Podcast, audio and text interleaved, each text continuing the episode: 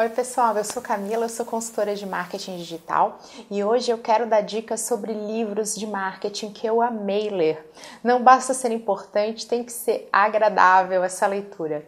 Vem comigo e se joga!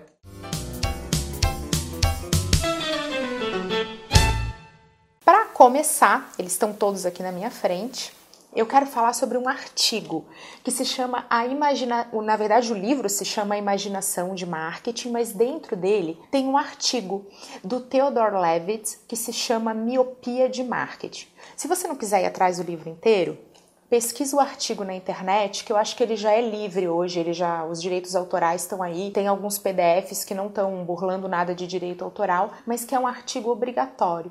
O que, que é miopia de marketing? Miopia de marketing é você se focar no seu produto e não no seu cliente. Parece tão óbvio, mas não é.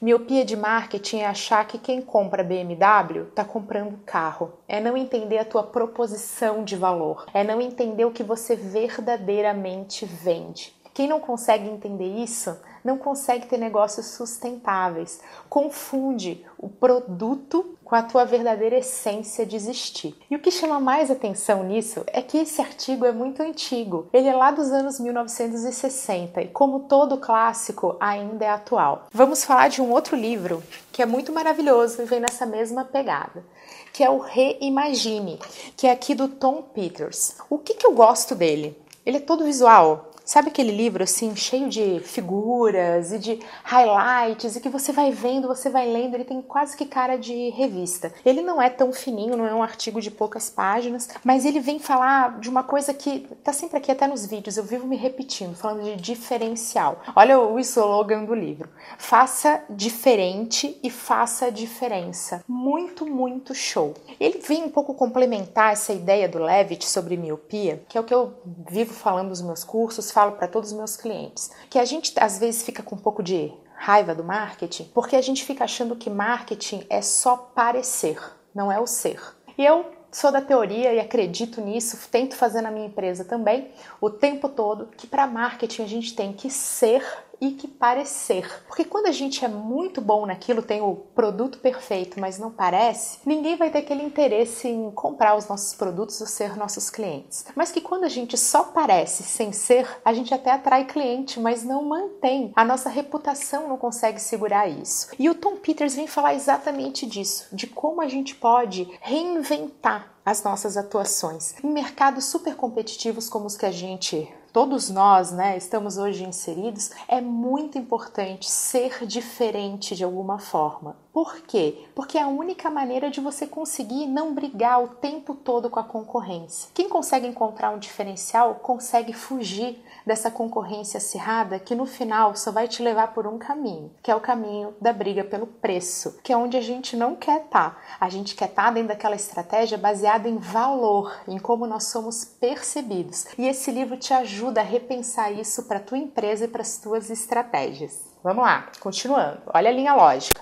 Posicionamento. Posicionamento é como a gente é percebido de verdade, é o lugar que a gente ocupa lá na mente do nosso cliente, do nosso consumidor. E aqui tem até o prefácio do Kotler, que é o pai do marketing, escrito por dois autores, né? O Al Rise e o Jack Trout. Ele vai te trazer uma visão bem prática. Ele não é um livro assim tão diagramado, dessa forma tão diferente, mas ele é gostoso de ler. A gente acaba devorando, porque ele vai te trazer muita ideia, muita sacada de tá bom. Quando a pessoa pensa em refrigerante, o que, que vem na mente dela? Quando ela pensa em panela, o que, que vem na mente dela? Em marketing digital, todo mundo tem aquela coisa que pensou lembrou de uma marca. E é muito importante ser essa marca, tentar ser essa marca, tentar ter um espaço na mente do nosso consumidor, ser percebido dessa maneira. Por isso que ele está aqui na lista de livros que a gente tem que ler. Porque a gente veio aqui falando sobre diferencial, sobre posicionamento, e esse livro ele traz uma forma super prática, ele realmente te ensina a como sair do oceano vermelho, que é o que eu estava comentando aqui com vocês há pouquinho. Essa briga por preço, onde você vai você está naquela concorrência muito acirrada, todo mundo é igual, é o mercado de commodities, um nome aí mais chique para dizer, onde todo mundo parece a mesma coisa. Como que eu faço para ser diferente, para conseguir ter no meu negócio uma, uma, uma proposição de valor diferente? Eu estou entregando aí um outro benefício, uma coisa que ninguém faz. Aqui nesse livro, que é muito maravilhoso, e eu já li mais de uma vez, porque a gente tem que ficar voltando o tempo todo, porque ele é aquele livro que explode a tua cabeça, que você fala, gente, como que eu não pensei nisso antes? E você fica tendo um monte de ideia. Ele traz até uma metodologia baseada em quatro pilares, então é bem fácil, bem simples e gostoso de estar fazendo esse exercício para a gente conseguir ser diferente no nosso mercado ou ter um espacinho lá, um coraçãozinho especial para o nosso cliente. Um dos exemplos que eu mais gosto que tem aqui no livro é do Cirque du Soleil, onde ele fala sobre como os circos eram percebidos, lugares sujos, usando animais e que a maioria das pessoas não se sentia feliz né? Falava assim: ah, tem coisas que eu gosto no circo, mas eu não saio de lá feliz. E ele cita até a questão dos animais, que eu acho super pertinente. E ele mostra como o Cirque du Soleil conseguiu manter algumas dessas coisas e tirar outras e outras atenuar para trazer o quê? Uma experiência completamente nova e diferente para o consumidor. É para a gente ficar ali só inspirado quando termina de ler e fazer que nem eu fiz, ler mais de uma vez. Agora, quero falar sobre um autor que eu tenho verdadeira paixão, sou até um pouco suspeita na hora de falar ele, tanto que ele tá num combo. eu tô trazendo aqui dois livros dele, porque um é continuação do outro, né? Que é o Chris Anderson. Cara Vale a pena, vale a pena, eu sou fã de verdade. E aqui, ó, ó como é que ele fez. Ele começou escrevendo sobre cauda longa. Do que, que ele está falando? Sobre mercados de nicho, segmentação, que é quase que um, um mantra do marketing digital, que é conheça o seu cliente. Nós não somos todos iguais, segmente o seu cliente.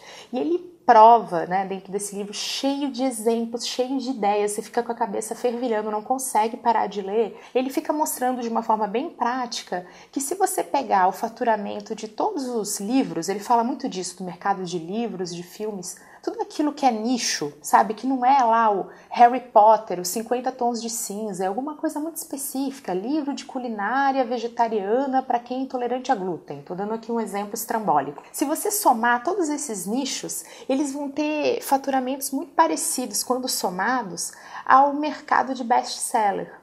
Só que na internet a gente não precisa fazer só best-seller, só ter aquilo que todo mundo tem. É muito mais fácil encontrar quem quer aquilo que você está tá fazendo de diferente. Todo mundo conhece essa história aqui como das redes sociais. Ah, não, você precisa, é, é, você gosta de alguma coisa que ninguém gosta, você tem um clube muito específico. E quando você entra na internet, você encontra muitas pessoas com esses interesses em comum. E o que, que o Chris Anderson vai fazer? Coletando os dados para escrever o Cauda Longa, quando ele estava ali tentando entender a mecânica dos negócios disruptivos, dos negócios inovadores, ele acabou entrando numa coisa que tem tudo a ver com a internet, que é a questão do gratuito. Como que empresas que oferecem produtos gratuitos, como o Google ou o próprio Facebook, você não paga nada para estar na rede social, conseguem atingir faturamentos bilionários e ter uma margem de lucro tão alta? E aí ele escreveu esse livro aqui, ó, Grátis, o futuro dos preços. É muito show. Você também não consegue parar de ler, você começa a ter muita ideia.